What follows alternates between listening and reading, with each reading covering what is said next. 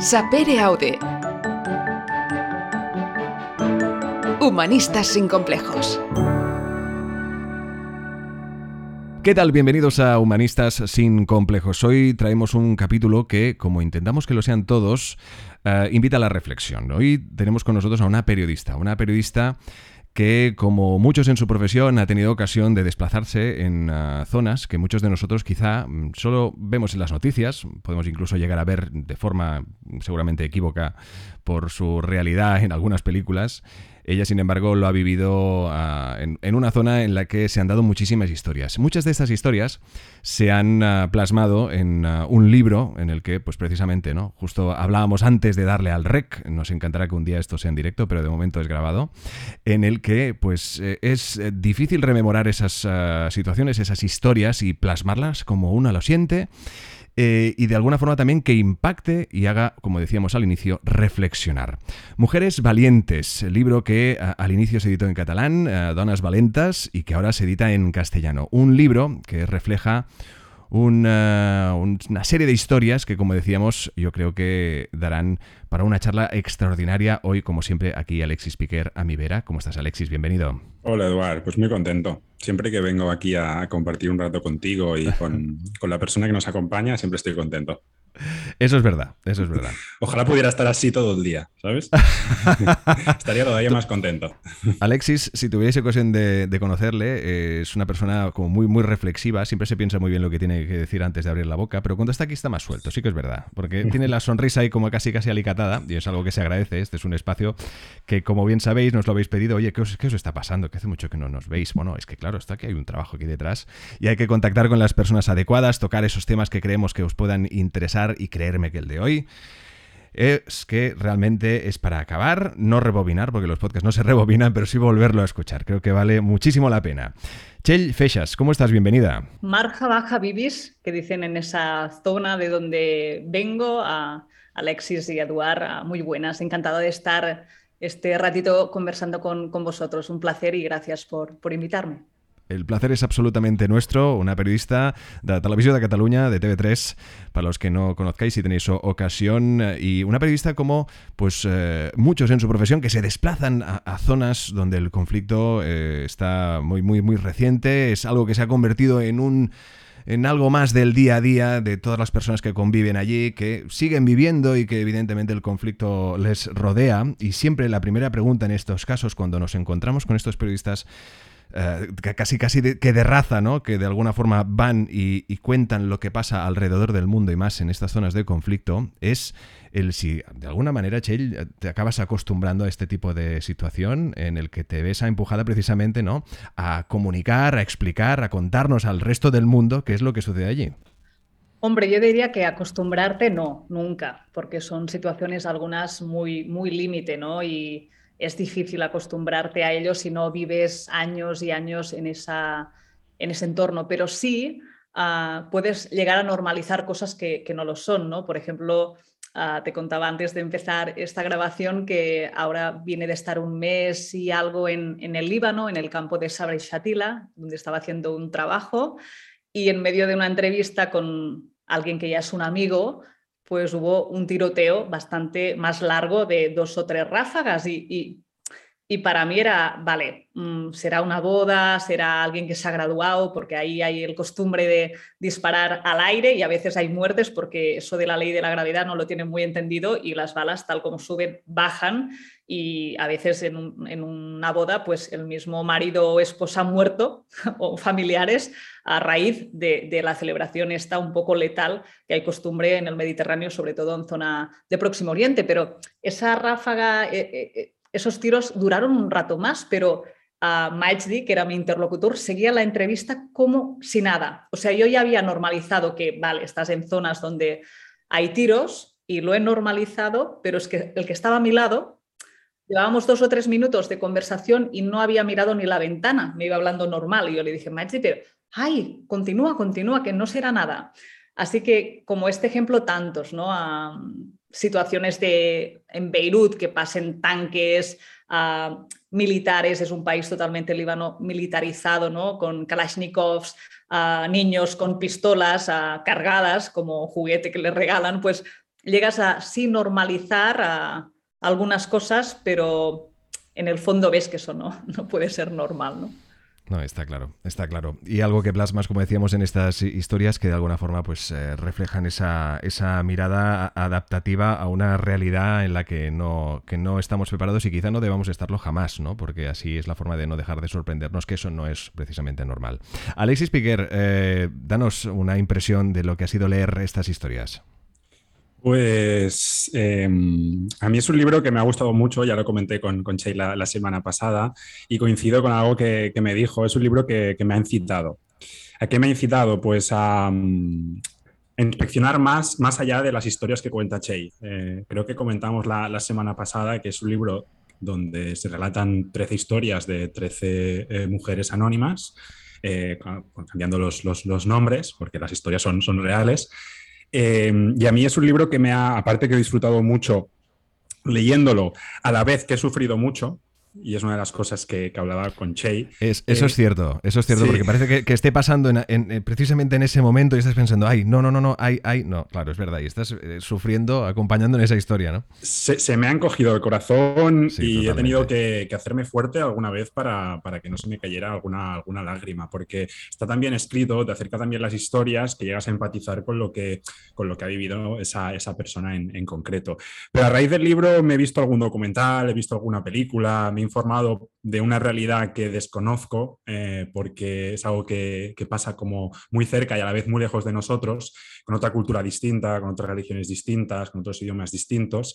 Y tengo pendiente pues seguir investigando. Eh, yo creo que Che hoy nos podrá ilustrar eh, un poco sobre, sobre el tema, sobre estas historias, pero yo invitaría a la gente a que leyese el libro y que, y que esto sea el inicio ¿no? para interesarse sobre una realidad que está pasando y que nosotros desde nuestra, desde nuestra posición pues le estamos dando completamente la espalda. Sí, para mí, Alexis, ah, es uno de los grandes regalos que me ha hecho este libro, que muchos de los lectores comentáis que, que habéis acabado Mujeres Valientes y es como que la gente quiere más, quiere saber más de esa píldora de ese capítulo de esa mujer, quizá ya saben, pero del contexto que se está contando ¿no? en esas páginas y van a buscar eso, documentales o películas, pero además eso por la franja ya más adolescente. Para la más juvenil, también otro regalo de este libro inesperado para mí es que algunas escuelas lo ponen como lectura obligatoria para, para así que los niños conozcan, niños, más bien adolescentes, ¿no? Algunas realidades de, mujeres valientes donde nadie las esperamos por nuestros prejuicios y estereotipos, ¿no? Con lo cual, este, este libro no solo se ha quedado en un libro ah, en la mesilla de, muchas casas, ¿no? O estanterías, sino que llega a muchas más partes, ¿no? Y para mí eso es ah, un regalazo que no, que no esperábamos, porque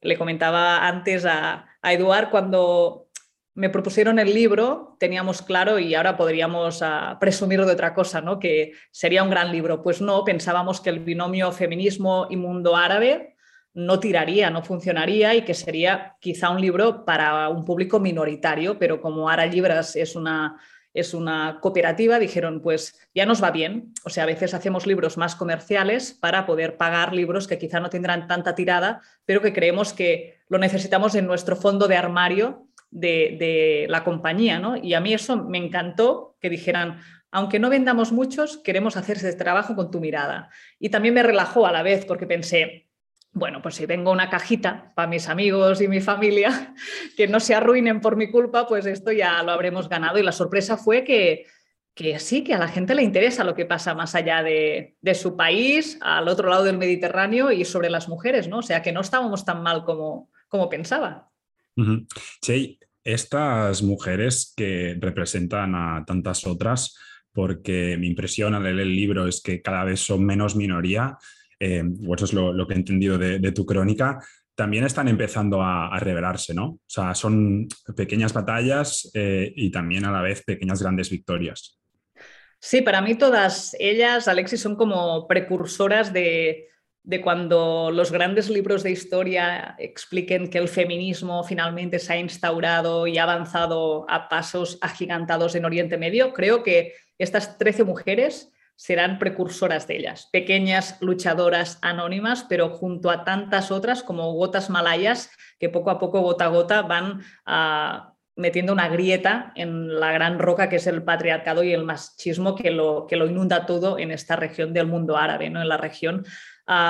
Sí, parecen historias individuales, pero yo intento transmitir que eh, son 13 en este libro, pero podrían ser centenares o miles. Yo dejé muchas fuera. Cuando me propusieron hacer este proyecto, tuve claro al menos 10 nombres por lo que me habían marcado a mí en lo personal pero se quedaron un montón fuera y otras tantas que no conozco, ¿no? Entonces, yo creo que por primera vez sí que hay una lucha, quizá no lo suficientemente articulada, cada vez más, pero sí que la mujer está diciendo ya, basta, vamos a cambiar el paradigma, ¿no? Y hasta aquí, hasta aquí hemos llegado. Yo aquí creo que está la revolución. Hay lectores que cuando hablaba de revolución me decían, no, pero una revolución es algo que pasa muy boom de golpe y como muy masiva y quizá en eso tienen razón, ¿no? Sería más una revuelta quizá porque es lento en el mundo árabe, las mujeres a veces por salir a la calle y protestar las matan. O sea, no puede ser algo ah, masivo, momentáneo, se van tejiendo mm, redes ah, clandestinas muchas veces, ¿no? Y para mí aquí también está el secreto de que aunque no lo veamos directamente, se está haciendo mucho, mucho trabajo en esa región. Bueno, yo no sé si es una revolución o, no, en todo caso son actos de rebeldía sobre un status quo que quieren cambiar y estas pequeñas grandes victorias que comentábamos, tal vez algún día o ya hagan de eso una revolución, ¿no? Pero toda revolución empieza por un acto de rebeldía. Totalmente, el problema aquí es, ah, y en algunos países ah, lo he visto claro, es que avanzan ah, muy lentamente, tres pasos para adelante, pero hacemos dos pasos para atrás porque a la mínima situación de que hay un poco de desestabilización por una pandemia, por una crisis económica, por una crisis política, por una guerra, la mujer es siempre la que retrocede rápido, ¿no? a la que la empujan otra vez a donde muchos hombres creen que no debería haber salido, que es de casa cuidando a la familia y haciendo las curas de su gente, ¿no? Y eso es muy frustrante porque a veces dices, no, ahora esto ya hemos avanzado este, este tramo y no vamos a volver atrás. Y vuelves a ese país, sabes lo que ha pasado en contexto y te das cuenta que en las calles las mujeres ya no están como estaban o no están mm, con la presencia que estaban, que la cosa se ha vuelto más conservadora, y que quizá las redes son más subterráneas y clandestinas, lo que te decía, ¿no? Y eso a veces te da un poco de pena porque es, una lucha constante mm, donde necesitas ser muy persistente y no siempre los resultados son, son visibles, ¿no? Decíamos antes que son, bueno, el libro está compuesto de, tres, de, 13 historias. Eh, a mí me ha parecido que eh, estas historias tienen similitudes, puntos en común, también alguna diferencia. ¿Cuál dirías que es la realidad que envuelve a todas estas historias? Tú que has estado allí, tú que has estado hablando con estas personas. Bien, el denominador común de todas estas historias son mujeres que han sufrido la violencia en sus cuerpos, en sus mentes, por un patriarcado, un machismo que es letal en muchos casos. Ah, denominador común para mí también son que son todas ellas feministas, lo sepan o no, y la mayoría lo son por supervivencia, en muchos casos sin saber ni qué, significa eh, esta palabra de ser feminista, ese concepto, forma de vida, ideología, sino porque la vida las empuja a, que no las maten, ¿no? O sea, al final, a mí lo que me sorprendía es que cuando algunas las, les dije, os voy a, a escribir en un libro que se llamará Mujeres Valientes, la reacción era un punto de enfado por parte de ellas, ¿no? Te estás burlando, Chell. O sea, me acuerdo una que subía la ceja y, bueno, arrugaba la nariz de, de verdad, te estás burlando, ¿no? O sea, te estoy contando toda mi historia, que es un drama, y tú ahora me dices que me vas a poner en un libro de mujeres valientes. Y yo le intentaba contar que todo eso me, me parecía una heroicidad a lo que estaba haciendo y me decía, no, no, es que estoy haciendo esto para que no me maten y para poner un plato en mi mesa cada día para mi familia. ¿Qué tiene esto de heroico? ¿no? Y esa visión para mí también es, ah, bueno, mm, es la capa en que se colocan muchas de estas mujeres. También en el libro habrás visto que es muy distinto la evolución que hace una mujer que, que tiene, por suerte, formación, acceso a la educación o no la tiene. Ah, porque en este lado de la región, como en todo el mundo, la educación es básica.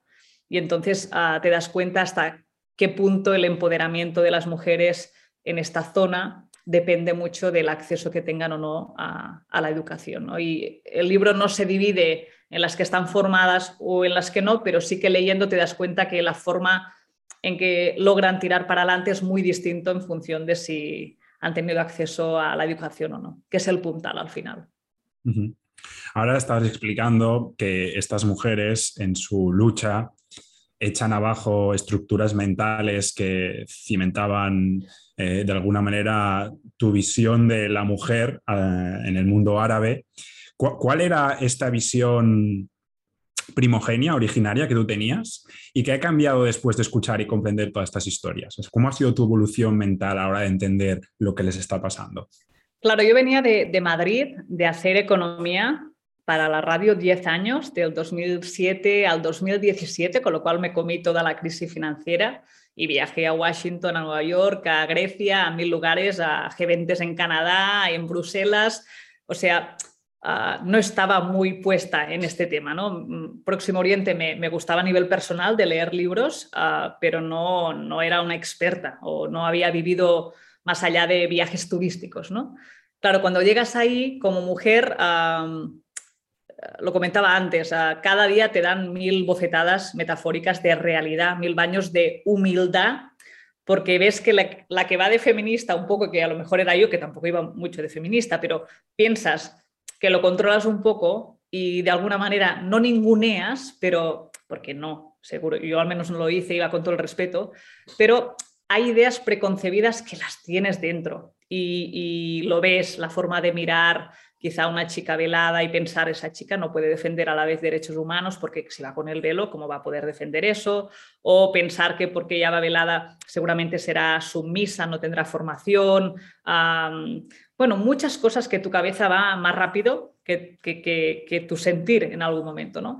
Entonces, las bofetadas ah, metafóricas eran diarias, o sea, yo me ponía roja mil veces delante de estas mujeres, ¿no? Pero me, me parecía un ejercicio enriquecedor exquisito, ¿no? Porque me tenía que desnudar, pensaba, estás aquí en Líbano y te vas a quedar a vivir, o sea, te quitas la ropa metafóricamente, vuelves a vestirte con la realidad que es real, no lo que tú has construido años antes de, venir aquí, ¿no? Y pensé, si a mí me pasa, mm, ¿a cuánta gente que no ha puesto un pie en Oriente Medio le pasa y nunca va a cambiar esa visión? De aquí también el libro, ¿no? Que el libro no era, Chellos va a enseñar las mujeres de Oriente Medio, no, no el libro era un poco, Chellos va a enseñar las sacudidas mentales, emocionales que le han dado estas 13 o 15 mujeres con las que he llorado, he reído, me, he avergonzado de haber pensado antes cosas, de entrevistarlas, de victimizarlas cuando eran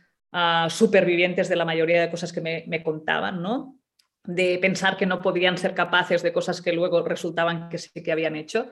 O sea, sí, te puedo decir que ninguna de esas mujeres antes de la entrevista para mí eran tan fuertes como cuando acababa la entrevista y escribía el capítulo. Era como, vaya lección de vida me acaba de dar esta, esta chica, ¿no? Y esto se iba repitiendo y repitiendo y repitiendo. Creo que también es la gracia del libro, que es que el lector ve leyendo la sorpresa que yo, capítulo tras capítulo, me voy dando, descubriendo todas estas heroínas, ¿no?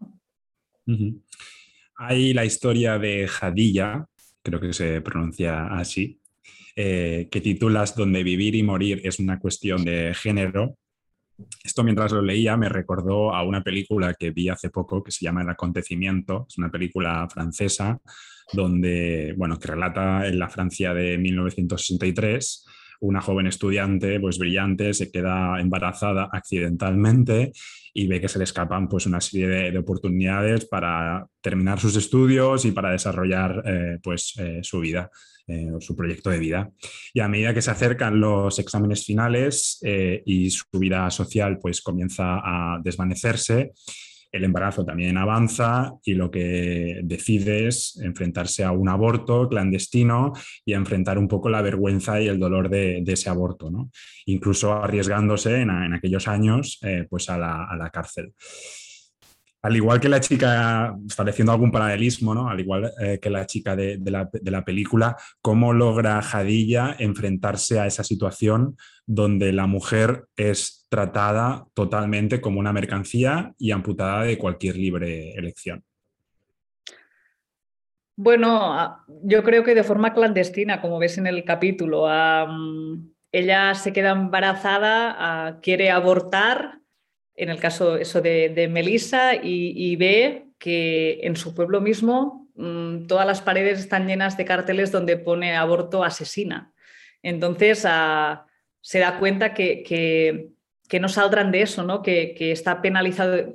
De hecho, en el Líbano abortar es una pena de cárcel y una pena económica muy difícil de pagar y más con la crisis que hay ahora. ¿no?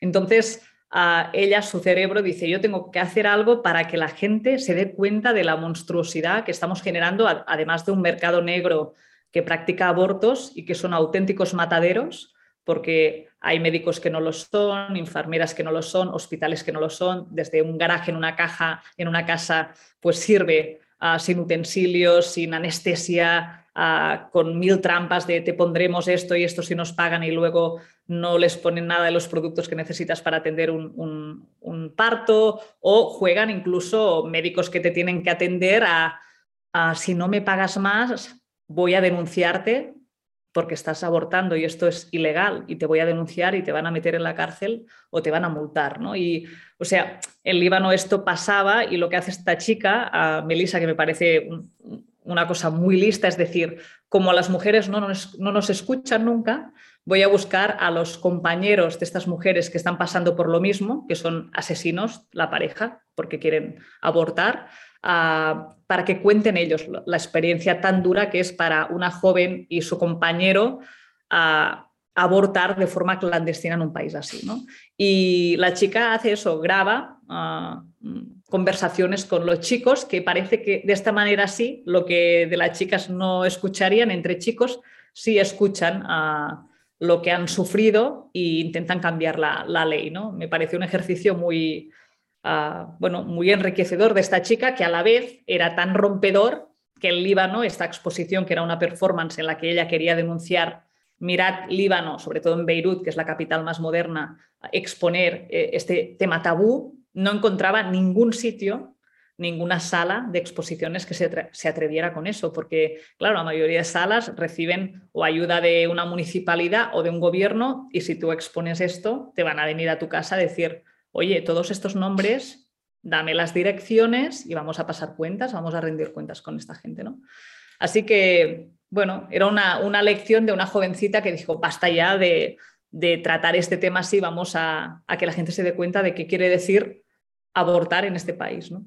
Y después lo que comentas en el libro, ¿no? que el aborto eh, no es un tema exclusivo de la mujer, que esto es un malentendido que tenemos todos, ¿no? que lo individualizamos en el problema de una mujer que está pasando por un trance, en este caso Melissa, ¿no? que decide pues, ejercer su supuesto derecho de interrupción del embarazo, aunque es como has comentado, en el Líbano pues, no está, está penado, pero que, que, ahí hay muchas cosas también relacionadas con el aborto que no se comentan, como el tema de la prostitución, ¿no? que incluso se prohíbe ¿no? o, se, o se, en algunos casos se incentiva el aborto ¿no? para que estas mujeres puedan seguir siendo objeto de, de, de, prostitución a las mafias que hay allí. Sí, sí, lo, lo, que allí llaman haram, que es pecado, que es una mujer uh, aborte de su hijo o hija y que es concebido como una asesina y se penaliza con cárcel y con dinero.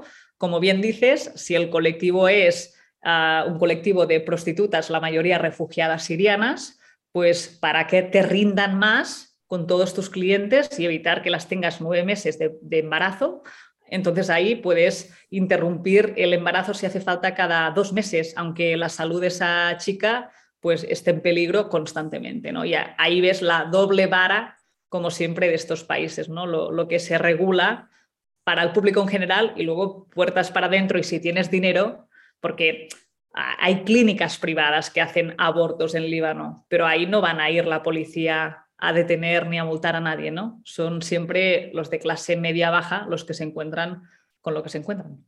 En esta primera historia, Chey, eh, me llamó la atención eh, otra mujer que no es la protagonista de la historia, pero sí que me gustaría pues, eh, comentar contigo un poco el, papel. Es Laia, que entiendo que es una chica pues, de aquí, catalana, que creo que estaba pues, en una ONG, estilo Médicos Sin Fronteras, y me preguntaba eh, desde tu experiencia, qué es lo que lleva a estas personas a dirigirse a esos territorios. Y después me llamó mucho la atención en lo que relatas en la historia, porque casi todas las personas que están atendiendo eh, a estas eh, mujeres en estos casos de aborto son mujeres, porque según lo que relatas, casi todo el personal médico que interviene son, son mujeres. ¿Hay, alguna explicación?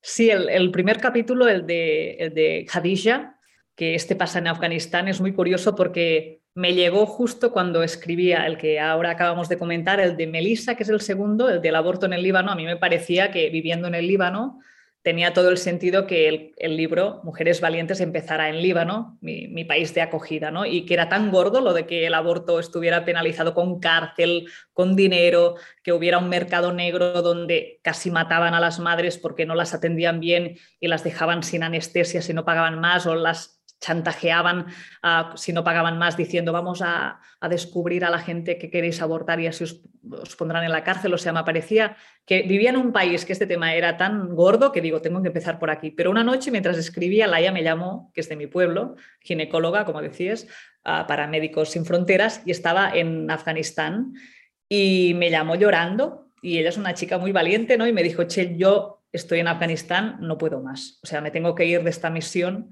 porque, porque no aguanto. Y yo digo, playa, pero si has estado en medio mundo haciendo esto. Y me decía, pero es que no me acostumbro a que la madre de, un bebé me diga una y otra vez, porque se va repitiendo la escena, y yo tendría lo que decíamos al principio de normalizar, pero mi cabeza no normaliza que la madre me diga, si es una niña, mátala, no la salves, y si es un niño, que venga al mundo, ¿no? Porque en Afganistán, pues las madres saben, que, porque cuando tú oyes eso dices, pero qué mala madre querrá matar a su hija. Pues una madre que es perfectamente consciente de que le espera a esta niña si viene al mundo y le espera pues la escena que Laia estaba cansada de vivir, que es coger a la niña, ponerla en brazos de la madre, esa escena tan bonita que todos tenemos en mente, y que la madre llore, pero no solo la madre llore en la cama porque tiene una hija sana, sino que toda la habitación del hospital llore como si fuera un funeral porque hay una niña que ha venido al mundo y está viva. O esa madre ya empezará a pensar, ay, ahora cuando crezca le van a tirar ácido en la cara o me la van a casar ya no la veré nunca más y serán ingresos porque yo tendré que alimentar a esta niña que al final me va a desaparecer de casa y va a ser propiedad privada del marido, ¿no? Entonces, a mí me pareció eso, digo, es que esto aún es peor que el Líbano. Y lo que me decías de por qué son más layas las que atienden es porque, claro, culturalmente en una maternidad, que es donde Laia trabajaba, donde hay partos, miles de partos en, en un año, a el hombre no puede ni entrar porque es un tema tabú. O sea, todas las especialidades ah, que, indican, ah, que implican ah, tratar con la mujer, sobre todo tocarla en, la atención, tienen que ser mujeres. Solo, ella me contaba que solo profesionales de carácter más técnico de arreglar cosas de la maternidad del hospital eran hombres, pero un hombre en un hospital de maternidad no entra ni, ni de broma más allá de, la sala de espera, ¿no? porque, porque las mujeres tienen que ir todas cubiertas con el burka que ahora ya llevan con los talibanes ya por la calle de forma obligatoria, ¿no? pero Laia me decía que ella, por ser trabajadora extranjera, pues solo le hacían vestir el, hijab, el, pañuelo de cabeza, no todo el burka, pero las mujeres que entran ahí van totalmente tapadas y, no, quieren interactuar con ningún hombre. ¿no? Al principio te decía que todas las historias tienen puntos en común y uno de los puntos que tienen es eh, que parece que en todos esos territorios lo que impera es la ley tribal. Es la ley cultural, muy asociada a la historia, muy asociada también al hecho religioso que convive con, estas personas. La semana pasada eh, estuvimos hablando con Ana de Miguel, que tiene un libro que se llama Ética para Celia, es un libro feminista, donde hace un repaso de lo que es la, eh, mirada ¿no? de, la historia, de la filosofía, de la mitología, etcétera, desde el punto de vista de la mujer. Y es un libro que escribe para, para su hija. Le comentábamos, ¿no? A Ana que mm, eh, es muy evidente lo que comenta en su libro, pero que después el hecho de aplicar ese cambio, ¿no? de romper con, esa mirada eh, androcentrista, es muy difícil. Y es muy difícil en países ¿no? Eh, como el nuestro, con estabilidad institucional, donde no hay conflictos bélicos, bueno, ahora en, en Ucrania, ¿no? Claro, cuando leía tu libro decía, imagínate en países en plena desestabilización, donde ni tan siquiera los recursos básicos están cubiertos, ¿cómo eh, vas a cambiar una cultura, eh, un sustrato social eh, tan arraigado a, esos, territorios y a esas personas, donde la religión tiene mucho más peso que el que tiene hoy en día en nuestras sociedades? No sé qué opinas un poco de, todo eso, porque está muy bien lo que leemos en el libro y que esas mujeres se empiezan a revelar, pero esos cambios que aparentemente no es que propongas, ¿no? pero que se intuyen que tienen que pasar, ¿cómo pueden llegar a, realizarse? Pues Alex, solo pueden llegar cuando ellos, ellas deciden que, tienen que llegar, ¿no? O sea, aquí también la, capita de salvadoras a las mujeres de esta región nos la tenemos que sacar porque, y hombres, hombres también, ¿eh? pero ah, si no vigilas, ah, te vas para allá pensando voy a leccionar a todas estas mujeres de esta región porque no saben absolutamente nada, van lentas en sus procesos, tendrían que correr más. Y como tú bien has dicho, es que estamos en sistemas totalmente distintos. O sea, hay en la mayoría de países, cada uno con su gradación, pero la, la religión está en el centro de la política, en el centro.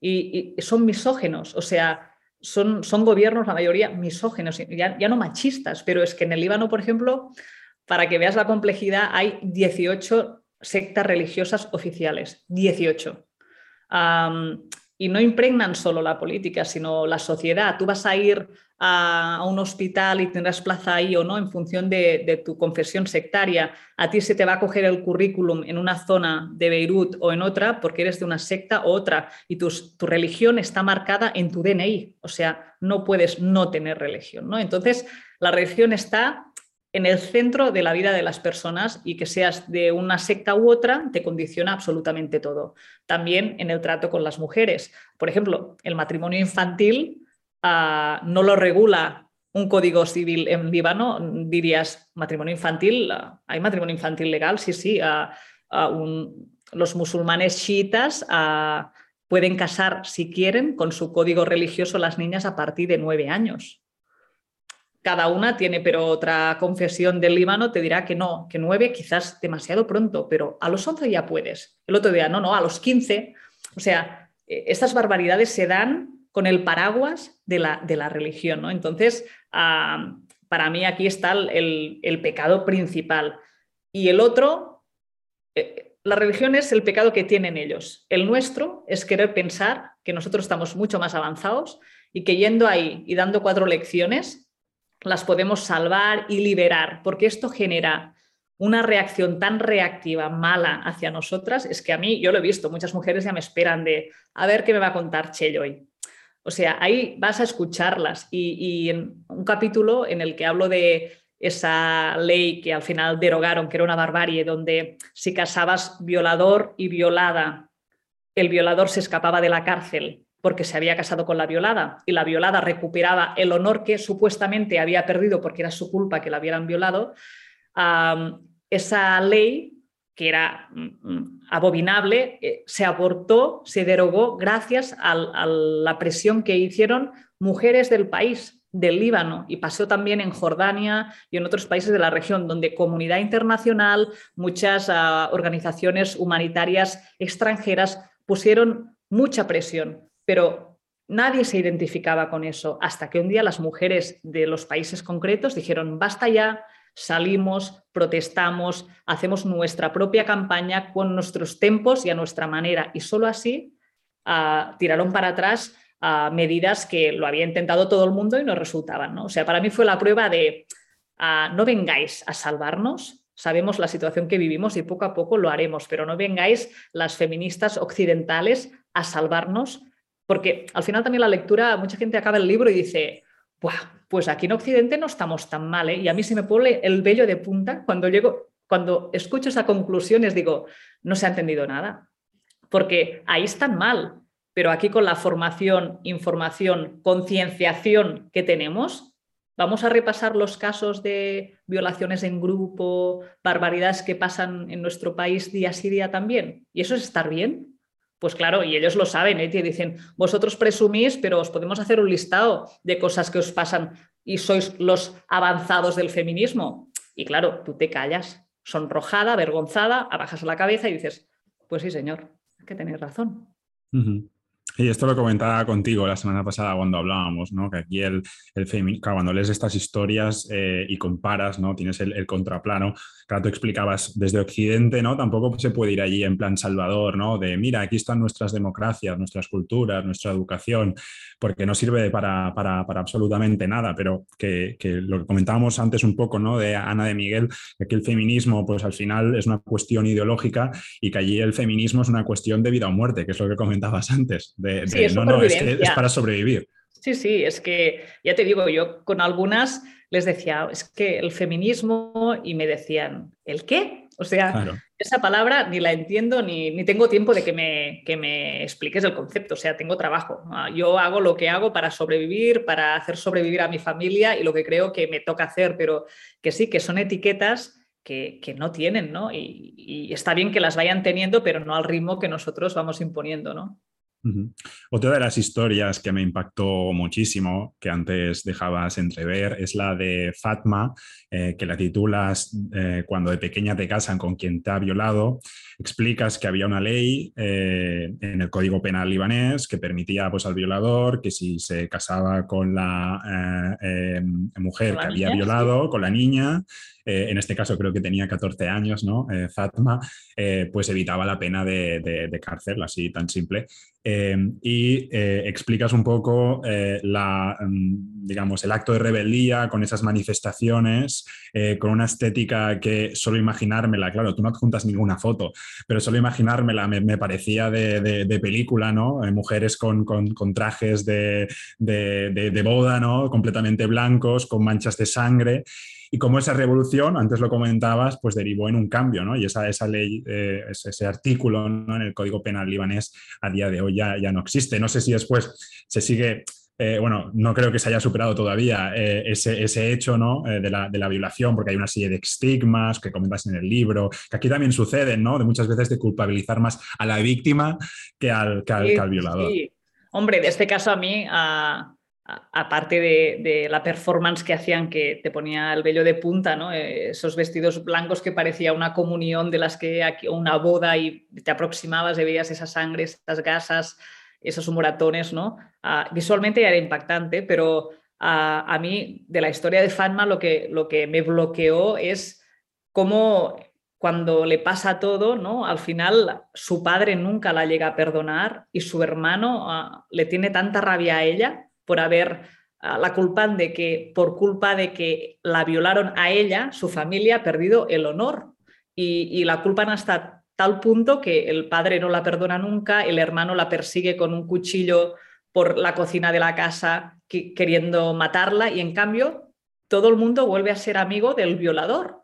El padre, el hermano, no les importa que este chico haya violado a su niña, ¿no? Y a mí eso no me entraba en la cabeza Oh, pero otra vez vamos al inicio cuando hablábamos de la madre afgana que dice, si es una niña, Laia, mátala, no la salves. Pues lo mismo, ah, piensas, ¿qué padres pueden castigar a su hija porque la han violado y proteger al violador? Pues unos padres que saben qué van a vivir cada día en su comunidad, en su barrio, donde les van a tirar piedras en la casa, donde les van a acusar de, de infieles, de pecadores, donde van a estar linchados y los van a, aislar. O sea, tienes que vivir esa realidad a veces para entender algunas reacciones que desde, desde nuestro sitio privilegiado en nuestro sofá es muy fácil juzgar y qué malos padres o qué mala vecina o no, no, tú vive ahí.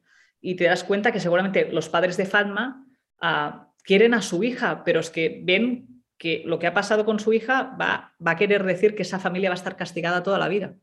Entonces, no es para justificarlos, no se justifica nada en muchos casos de este libro, pero sí que el contexto te ayuda a entender que no son malas personas en esencia, sino que es un entorno, una tradición, una cultura que empuja a que se den situaciones que son inhumanas. ¿no? Ya para terminar, Che, eh, cuando acabé de, leer la, la, historia de Hiyam, donde me impactó mucho cómo explicas eh, lo que fue vuestro encuentro y la, sensación, que creo que fue en un, campo de, refugiados, que la sensación que tenías de vulnerar esa intimidad ¿no? de, una parte muy profunda de, su vida. Me interesa eh, que nos expliques un poco cómo te preparas eh, tú esos encuentros y qué crees que ellas quieren compartir en, realidad, porque mm, me imagino, explicas que hay una serie de trámites ¿no? que superar, al final hay una aceptación. Em, ¿cuál, es la razón final por la que quieren compartir esas historias contigo? Mira, Alexis, la, pregunta me la hacía siempre cuando acabamos una entrevista de estas para mí delicadas, que, en que todos ah, sudábamos en el sentido tenemos que estar a la altura porque lo que estamos haciendo, como comentaba antes, es en la mayoría de casos hacer retroceder a una persona que ya es vulnerable a una situación que no quiere recordar. Y tú te sientes muy culpable porque piensas, esto es servicio público, o sea, yo o quiero solo la historia para tener un buen libro, pero al final las consecuencias de hacer recordar a esta persona su, pesadilla me da igual. O sea, en ese momento te planteas de, ¿está justificado que yo lleve al, contra la pared emocionalmente a esta persona, a esta niña? ¿no? Y siempre cuando acabamos las entrevistas les decía a Tarek y a Uriol, al cámara y al productor, mis dos hermanos, ángeles de la guardia en todo este trabajo, les decía, pero ¿por qué nos ha contado esto esta chiquilla o esta joven o esta madre? Y me decían, Che, porque ven en ti, primero, al ser mujer, yo creo que es un poco así, una aliada. una mujer que se, se acerca a otra mujer con la actitud al menos de una escucha activa, empatizando y si te lloran, lo ideal es no ponerse a llorar, pero yo reconozco que he llorado distintas veces y, primero me lo he reprochado, pero luego casi me he alegrado de haber llorado porque quiere decir que no soy un puto robot y que no me deja indiferente alguien que me diga que la han violado tres veces, la han atado un palo y, la han arrastrado con un coche por las calles. Es que si ante eso no lloras, tienes un problema, aunque seas periodista, ¿no? No, no, eso no quiere decir que vayas llorando por las esquinas y te tenga que consolar la persona que entrevistas, pero que yo creo primero porque te ven mujer, te ven empática o intentas, te ven con una escucha activa, no me voy a llevar la historia y jalas y me olvido de vosotros.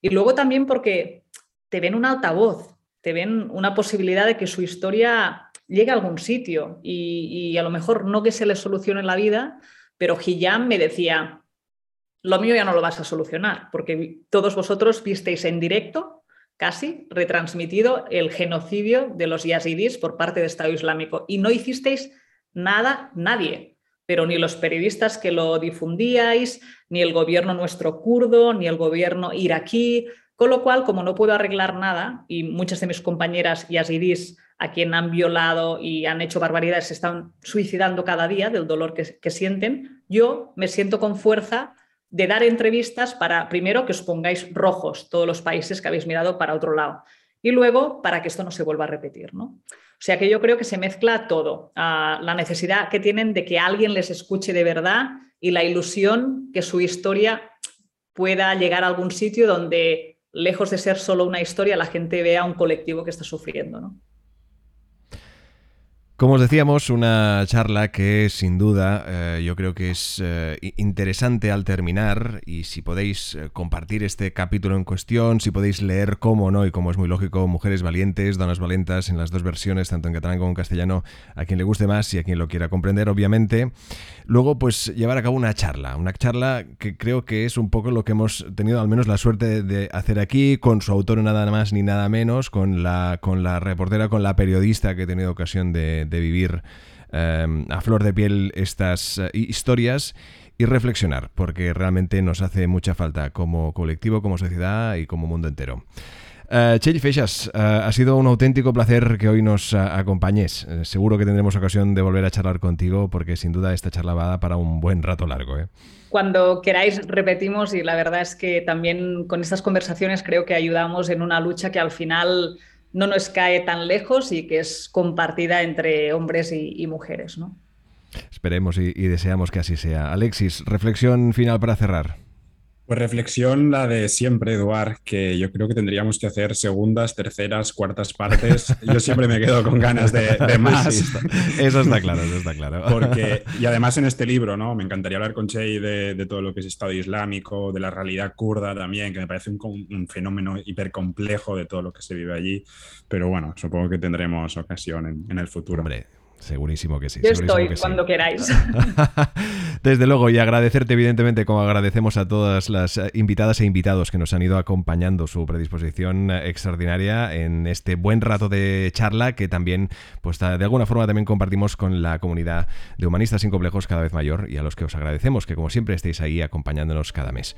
Muchísimas gracias a todos. Esto es Humanistas sin complejos. Sapere Aude. Sapere Aude Humanistas sin complejos.